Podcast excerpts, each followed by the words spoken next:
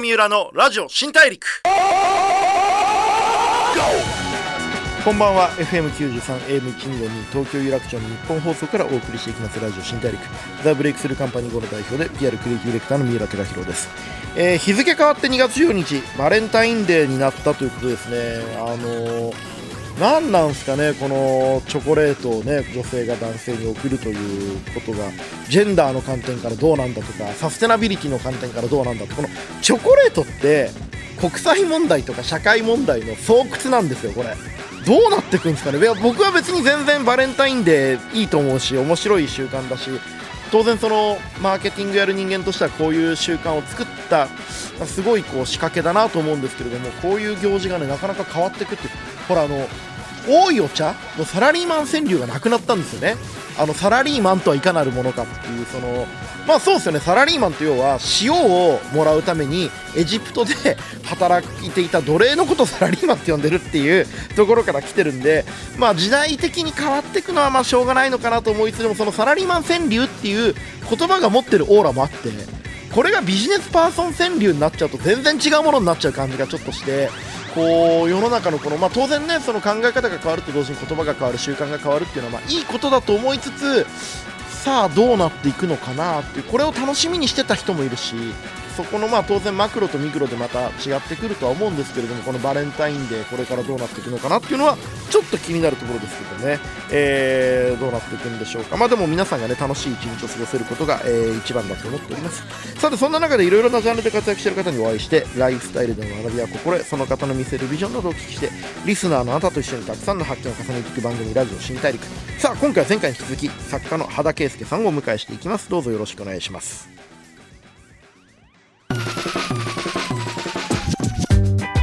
Breakthrough here. 郷三浦のラジオ新大陸。Breakthrough. ザ・ブレイクスルーカンパニー GO の三浦貴大がお送りしていきますラジオ新大陸。今回は前回に気づきお話を伺います。作家の羽田圭介さんです。よろしくお願いします。よろしくお願いします。羽田さんバレンタインデーとか、はい。どうですか？ありどなし。うすか？え？ありなしってどういうことですか？好好きか嫌いかとかどうですか？きな方かもしれないですね。あ本当ですか？あの、この時期、うん結構いろんな美味しいチョコレートが出回るんで、はい単純にそれ食べたいって感じですよ。ああまあそうですよね、はい。なんかそのサステナブル問題とか、はいいろいろありつつも、はいジェンダー問題とかいろいろありつつも、はい。こういうタイミングで人が工夫するっていうのはいいですよね。そうですね。きっかけそうなんですよねはあっていいんじゃないのって思いますね。人ってやっぱきっかけとか、はい僕甲子園理論って言うんですけど、はい。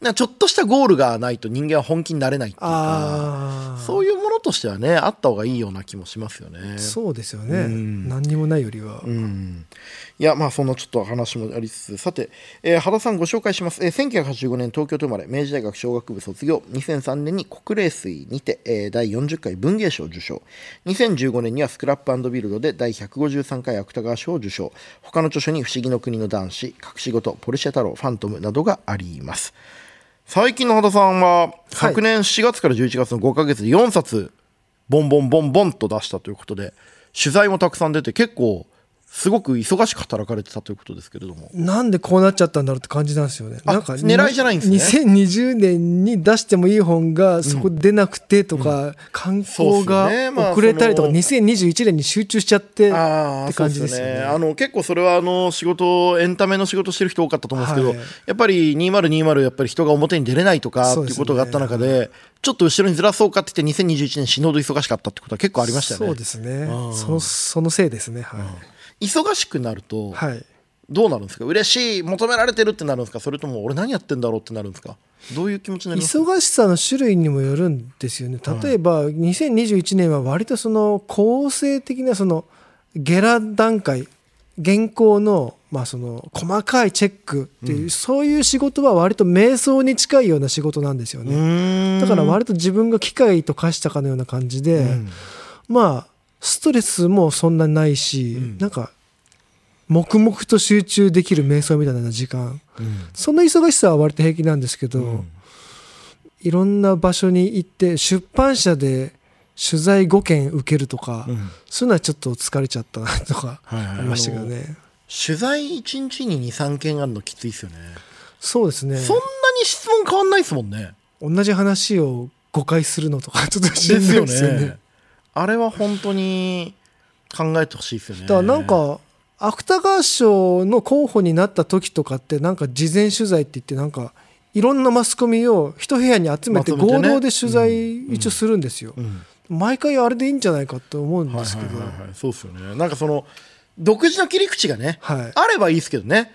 その羽田さん不倫についてどう思いますかとか。あ羽田さん30代ってどう思いますかくらいギはい。ュッと絞ってくれればいいんですけど、はい。なんかまあ僕も聞いちゃいましたけど前回とかその作家ってどうですかとかあはやっとけよって思いますよね。いいや全然いやいやそれはあの今日みたいな感じは全然いいんですけどなんていうんですかね、なんかあ当たり障りのない質問だけで終わる場合とかはいはいはいはい。合同でよくないってはい思うんですよね。はいはい、そうですよね。なんかもう、正式プロフィールみたいに、はい。正式 Q&A みたいに置きとき、置きときたいですよね。ねはい。なんかウェブ上に。あの、うまく拾ってインタビュー作ってくださいみたいな。それでい。い気もしますよね、いや、でもなんか、あの話を聞いたところによると、2022年は、羽田さん、対策を書くと意気込んでいらっしゃるってことなんですけど、これあの、どういうことなんですか？対策あのまあ2021年去年でうん書きかけだったりだとかなかなか本になってなかったものっていうのが全部まあ出たんですようん。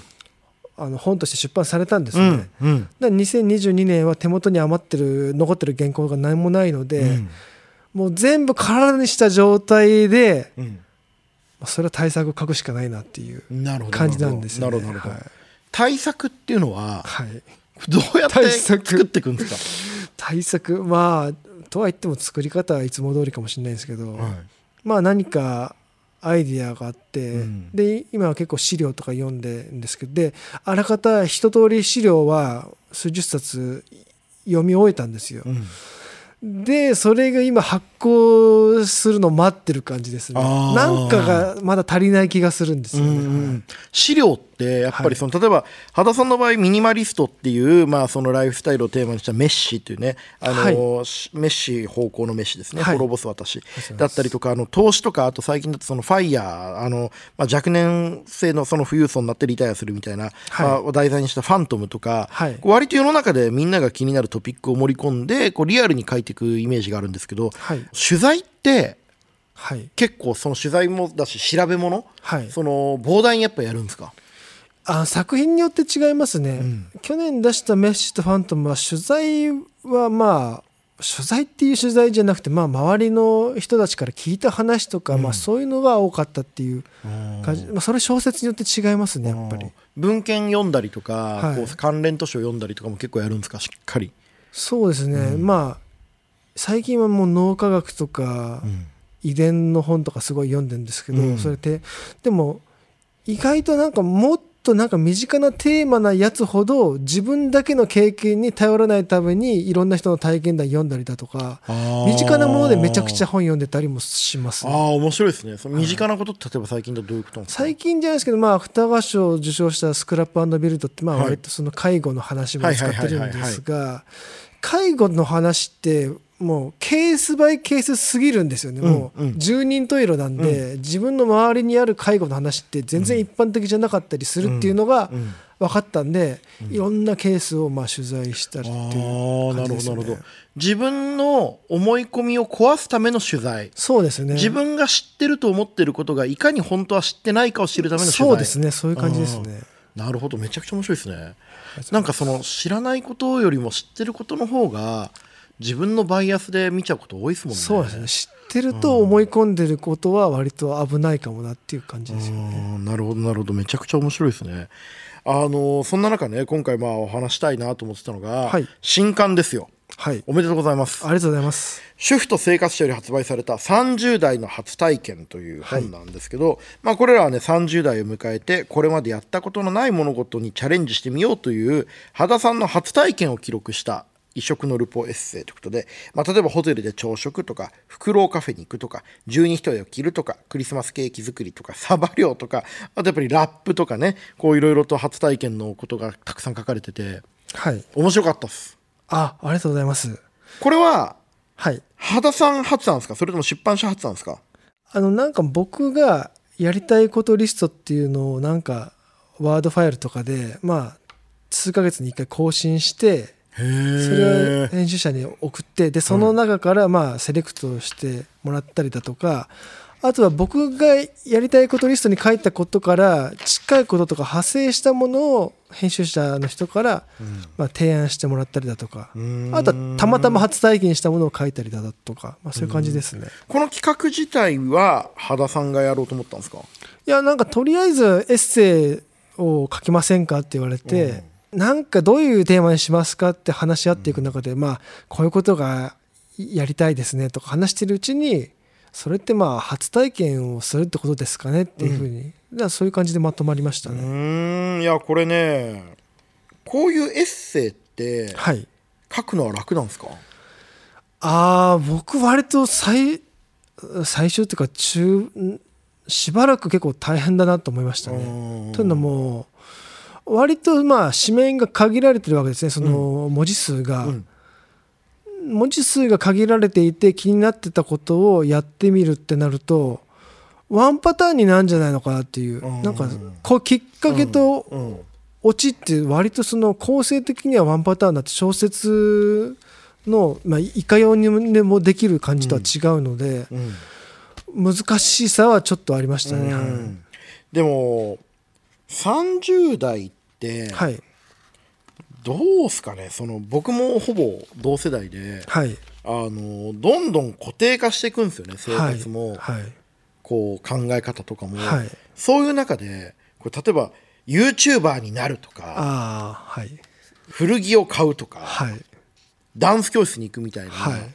ことをするとやっぱ自分の世の中との関わり方がアップデートされるみたいな感じってやっぱあります、俺これちょっと真似しようかなと思ったからい素晴らしいしなくと思ったんでていいと思いますいろいろやった方がいいのかなってさあでも三浦さんなんかもう新しいこととは常にやられてるんじゃないんですかね。いやいやあの僕あの今日始めましたんですけど、はい。めちゃくちゃ臆病で保守的な人間なんで。そうですか。はい、そうは見えないんですけど。いやでもずーっと同じことやってますよ会社で、あでも僕もはい、結局ずっと同じことやってるわけですよね。小説家。そうですよね。まあ普段は。はい。でまあそれもいきなり言うのもなんなんですけど初体験ってまあいろいろそのエッセイの中でやってるんですけど、はい。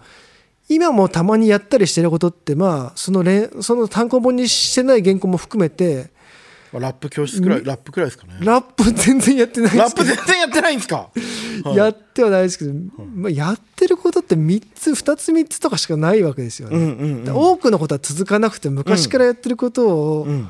しか続いてなかったりするわけですよね、だ結局人間の元に戻ろうとする力の強さとか、っうん。ていうのを今まあ初体験したからこそ分かったっていう感じありますよね、うんそうですね。あとまあやっぱりその自分が好きなことと嫌いなこと得意なこと苦手なことはい。なんか自分の輪郭が改めて分かるっていうかそうですねはい。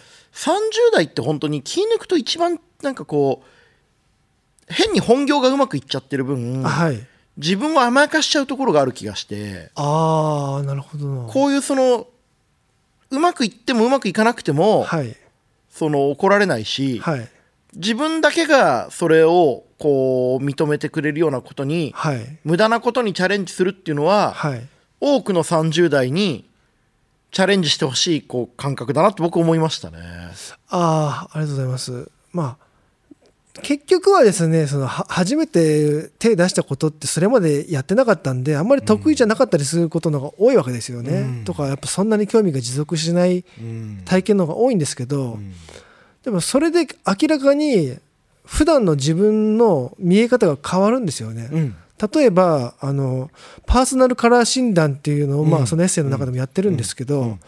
僕はまあ大体服選びにこだわりたくないのでいつも黒い服ばっか着てたんですよ。今日もだって全身全黒の上に、はい。あの本のキャンペーンの T シャツっていうそうなんですよ。もう絵に描いたような新刊出したばっかの作家っていう感じできましたけどはい。全身モノトーンで、はい。でこれであの例えばテレビの収録の現場で AD さんと待ち合わせししてても、はい。僕に気づいても僕に警戒心を持ってるのかなんか近づいてこないとかで この威圧感やばいなって思ってじゃあパーソナルカラー診断でカラフルな服買おうって思って、はい。まあ、受けるんですけど、はい。っ僕割とパステルカラーの服が似合うって言われたんですよ、ね、ていう説が出てましたね。ははい。じゃああじゃあパステルカラーのほの服を一緒に買いに行こうってそのあのああの、まあ、その先生と一緒に買いに行ったんですけど、うん。結局僕黒い服買ったんですよ。うん。カラフルな服買わずに。うんうん。ら僕はめちゃくちゃ服のこだわりが強かったんですよ。意外にね。はい。あのー思ってるより自意識すげえあったってめちゃいうくちゃ発見がありましたね。他者からはこの服が似合うって言われてるのに着ないで黒を着るっていう。でファッションにこだわりあるから黒着てたってことが。あげくイメージしてるのは何でしたっけ？ああの北欧の刑事みたいな ファッション。めちゃくちゃ北欧の刑事デンゼル・ワシントンとか、はい。北欧の刑事とか、はい。全体的に色が暗い映画の中で生きてますよね。そうですね。もう、はい。カラーグレーディングされた世界の中でですよね。生きてますね、はいはいはいはい。だからそういうのにだから気づくんですよね。だから、はい相変わらず黒い服を着るっていう点ではパーソナルカラー診断を受ける前後時変わってないんですけど、うんうん。それに対する自分のまあ感じ方っていうのは全然違うわけなんでですすよね。よね。はいはいはい。そういったことがまあ初体験ではいろいろもたらされたなと思いますあーそうね。その僕も常々言うんですけど自分のことって自分が一番分かってないですよね。そうなんですよね。はい。あのー自分が知ってるものの方が取材した方が分かる発見が多いみたいなおっしゃってましたけど、はいそれのある意味究極が自分だと思っててそうですね。自分に何ができるかとか自分は本当はこういうこと嫌がってるとかっていうのを、はいこうごまかしたり言語化しないで生きてるから、はい。そういうこう自分というものの解像度が上がるんだろうないろんな初体験するとって思ったりもして。読んでてねすげえこうあ俺は俺は甘やかして適当に過ごしてんなって思いましたやっぱちょっと。そ ういや甘やかしちゃないと思いますけど、いや甘やかしてますけど。さ30代うんそうですね。もうやっぱ僕個人的には、はい。ラップ教室やっぱすごい良くて。ラップ教室はい。マチーデフさん僕も友達なんですけど。あそうなんですね。はい。あのラップの歌詞をねはい。こうすごいですよ。日本一有名な芥川賞。今じゃ十数倍の稼ぎ周りの奴らの憧れに行きまくる全国各地嫉妬する同業者は無視。これ各地とは無視で踏んでますもんね。ね。はい。お前らはどうせエコノミー俺はファーストクラスで背も伸び。っ てだが講演会に来るマダム9割は俺の本買わず金だけ入っても仕方ねえ。渾身の俺の作品みんな買えっていう。素晴らしいこう。ギャングスタラップですね。はい、あのー普段のはい羽田さんのこう抑制の効いたシニカルな文体とは違う、はいドストレートのギャングスタラップを作家がやるっていうああ。それもなんかまたちょっとこう発見がありますよね。でも僕なんか割とあの高2の高2の3月末とか、まあ、高3になる直前に、はいあのデビュー作の「国霊水」の原稿を、あの神田の郵便局にに持ってったんですよ。はいはいはい。でそれ持ってって出した後に帰り道になんかはい。キングギドラの曲とか、ジブラ KW 社員 DJ オアシスのはい。後に喧嘩になってまた再結成したという。そうなんです。はいはいはい。ジェネレーションネクストってはいはいはいはいはいはいなななんかもう現代社会とかをを憂いてる曲を聴きながら帰ったんはいですよ、はいはいはいめちゃめちゃ背伸びしてる高校生。高校2年生が現代社会をはいはいはいはい。憂いながはいら原稿を出して家帰るってわけわかんないですよ、はいはいはい、でも僕もその2歳違う上なんですけど、はい。もうキングギドラとか、はい。当時ライムスターとか、はい。今でも好きですけどめちゃめちゃ食らいましたよね。そうですねはい、もうこうバカが聴いてる音楽とは違うみたいな。違うんだって。俺はこれが分かる俺みたいな。そうなんですよ。ところでこう自意識が歪んで育ってきましたよね。そうなんですよ、だからそこで当時まあなんですかねキック・ザ・カン・クルーとかもん。ちょっとなんかディスられてるなとかはいはいはいはい思ってたんですけどはいはいそこでまあ体験で初体験でマチデフさんにはい。あのクレバさんのライブの映像を見せられてクレバうまい！ラップうまいって気づいたりとかして当時の自分バカだったなって思う。そうですね。みんなラップうまいんだって思いましたよだかやってみて初めて分かる異常なうまさあら異りますよね。常なうまさが特にクレバーに関してはそうですね。ちょっと次元の違うラップのうまさを発見しますよね。もうあのうまさに気づかせないっていうぐらいのレベルなんですよ、ね、はいはいはい。あの、究極に武道を極めた武蔵が構えない構えにたどり着いたみたいな感じなんですよね。レベルのうまさですよね。それに30代になってようやく気づいたんですよ。あ、でもね、全く同じ感じです、僕も。そうでした、はい。あのークレバーは特にまた、去年一昨年くらいと今の若いアーティストとコラボしまくったりして、はい。それがまた全然こうこびてもないし、はい。おもねってもいないしあめちゃめちゃかっこいいんですよね今ね。あかっこいいですよね、ちょまあクレバーの話もしょうがないなと思ったんですけどまあでもクレバーさんいいですけどね。あのーこの中で特にもう印象的だったチャレンジって何だったんですか？まあいろいろあると思うんですけど。そうです。ああでも最後の方で出てるあのなんだっけ？ボルダリングですかね、はいはいはいはい。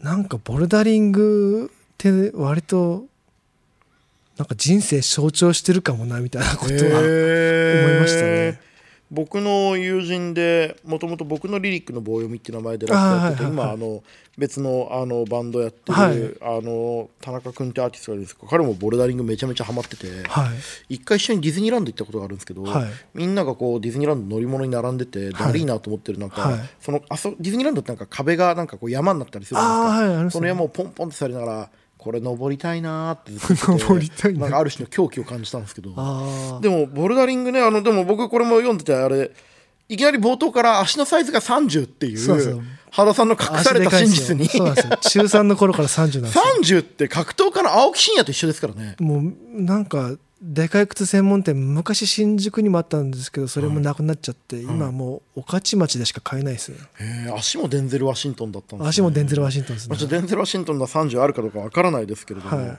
えーでもこれまあいろいろこうやっていく中ではい。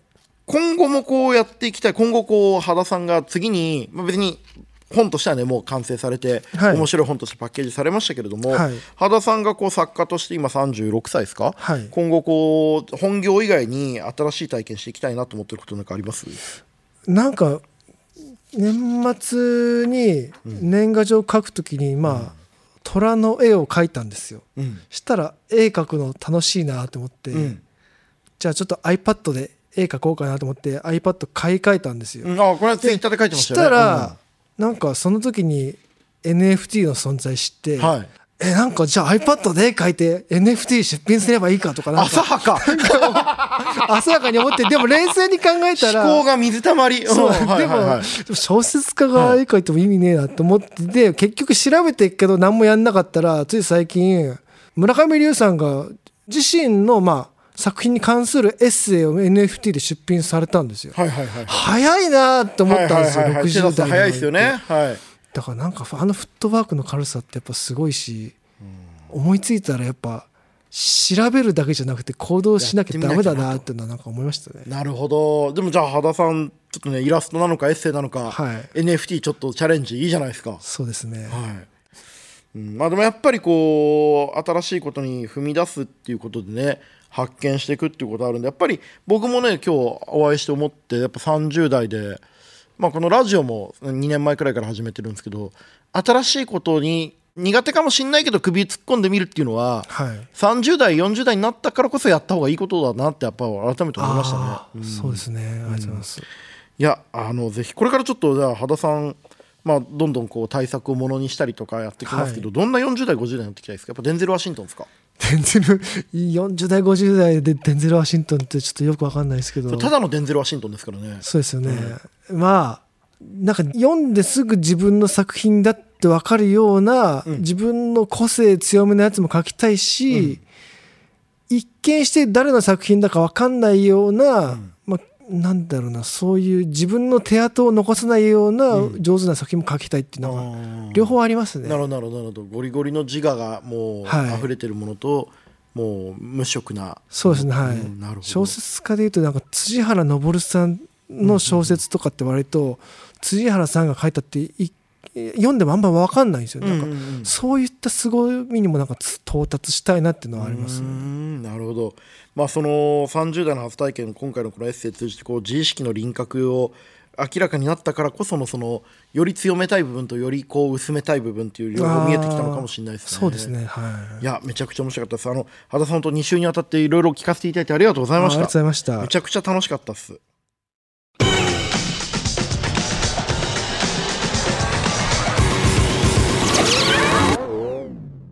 郷三浦のラジオ新大陸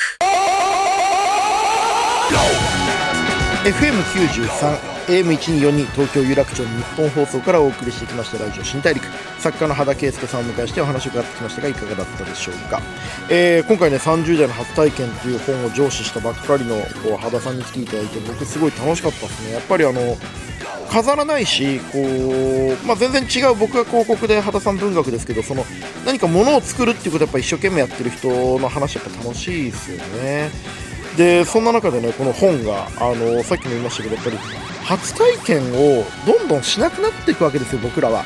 でしないでいいと思ってるじゃん。で結果何が起きるかっていうとこうそれでまあ毎日楽しいことないかなとか思ったりするわけであって、あのー自分からこう不安定なところに突っ込んでいくっていうのがいかにこういいものか。でそれは新しい何かに出会うっていうよりも自分の新しい部分に出会うってことができるから面白いんだ。だからあのうまいとか下手とか得意か苦手か関係ないんですよね。その苦手なことに気づくうまいことに気づくそのある種そのなんていうかな計測に近いというか身体検査に近いというかそういうものだと思うんでね。僕もこう30代最近ちょっとぜひあの何かしらやってみようかなと。とりあえずあの来月初めての釣りに行くんですけどなんかそういうのはねあの勇気が湧いたなというふうに思いました。羽田さん本当にありがとうございました、えー、ぜひ皆さんもねあの30代の初体験読んで、えー自分なりの初体験をやってもしかしたらそれをなんか書くとかねあのアウトプットまでするとその気づきが言語化できるんでいいんだろうなと思います、えーそれでは次回も一緒にたくさんの発見をしていきましょう。ラジオ新大陸お相手はザ・ブレイクスルーカンパニー号の三浦貴大でした。